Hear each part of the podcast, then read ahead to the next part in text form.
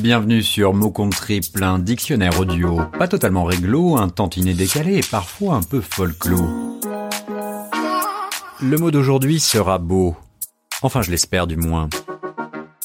Une fois n'est pas coutume, c'est à deux voix que nous explorerons cette thématique en présence d'une invitée que vous découvrirez en seconde partie de cet épisode. Évoquons donc ce mot beau. Mais beau, c'est avant tout un adjectif, me direz-vous. C'est pas faux. D'ailleurs, la définition du nom masculin renvoie illico à l'adjectif. Caractère, nature de ce qui est beau. Ce terme vient du latin bellus, qui signifie élégant ou gracieux. Mais au fait, c'est quoi le beau? En voilà un bon sujet de philo. Avant de se faire quelques nœuds au cerveau, regardons de plus près ce que nous dit le dico, qui suscite un plaisir esthétique d'ordre visuel ou auditif.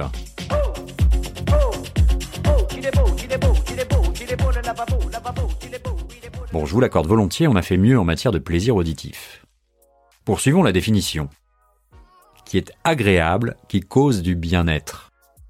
Heureux qui, comme Ulysse, a fait un beau voyage, comme l'écrivait Joachim. C'est pour la petite bourgeoisie qui boit du champagne. C'est pour tous les quotas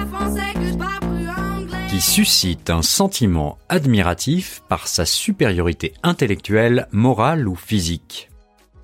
Beau se dit aussi de ce qui convient bien, qui est satisfaisant ou qui l'aspire à l'être.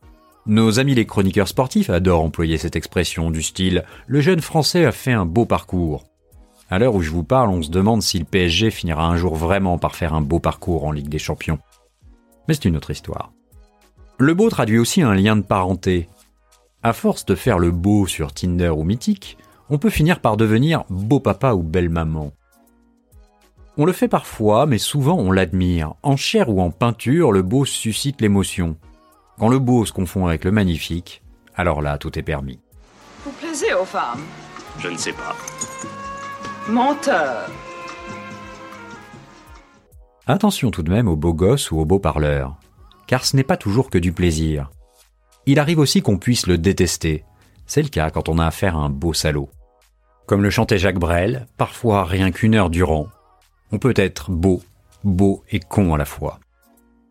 Platon nous enseigne qu'il faut se méfier des apparences. On se voit souvent plus beau qu'on ne l'est vraiment. Et puis le beau, c'est très subjectif.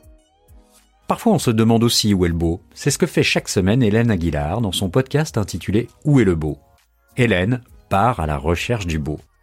Il m'a paru pertinent de lui poser la question de savoir ce qu'était le beau pour elle. Voici ce qu'elle m'a répondu. Alors pour moi, cette question du beau, elle est très importante au point que ça m'a conduite à vouloir interviewer des artistes, des designers, des céramistes, des architectes, enfin toutes ces personnalités inspirantes qui pour moi créent le beau d'aujourd'hui. Alors c'est une question euh, très vaste. Moi je l'aborde sous l'angle particulier de la création, de l'artisanat et de tout ce qui peut entrer dans nos intérieurs finalement. Et j'ai voulu que cette notion du beau, euh, qui est hyper subjective, soit le fil conducteur de mes rencontres dans le podcast, pour donner l'occasion à mes invités de nous parler autrement de design, d'architecture et d'art. Je leur pose des questions simples. euh, Pourquoi Comment ils font euh, Quand ils commencent euh, une pièce, euh, bah, par quoi ils débutent euh, En fait, tout ce que moi j'avais envie de savoir pour mieux comprendre leur travail et leur quotidien. Donc, c'est pas un podcast de spécialistes. Et euh, leur définition du beau, c'est justement ma question euh, signature euh, dans chaque épisode de, Où est le beau? Euh, Et donc là, tu me retournes la question, euh, c'est marrant. Bah, écoute, pour moi, le beau, c'est quelque chose qui émeut. Euh, c'est un beau émotionnel et finalement, on peut le trouver euh, partout dans notre quotidien. Il suffit parfois de bien vouloir euh, le voir. Euh, ça peut être un détail d'architecture dans une rue, euh, quand on se balade, un paysage, un tableau, mais aussi, tu vois, la façon dont des objets vont être positionnés, par exemple. Pour moi, c'est un certain équilibre entre quelque chose qui nous surprend, qui d'une façon ou d'une autre nous a interpellés, et quelque chose qu'on a un peu l'impression de retrouver, comme si, c'était familier. Et ce qui est intéressant, c'est que même si le beau est très subjectif, euh, on a toujours envie de le partager parce qu'il nous fait du bien. Donc, euh, partagez le beau autour de vous. Voilà, c'est tout pour aujourd'hui. Merci à Hélène Aguilar pour sa contribution à notre définition du beau. Je vous rappelle que si vous souhaitez savoir où est le beau, vous pouvez écouter chaque semaine son podcast, dont le lien figure dans la description de cet épisode. Quant à moi, je vous dis à très bientôt pour un nouveau mot.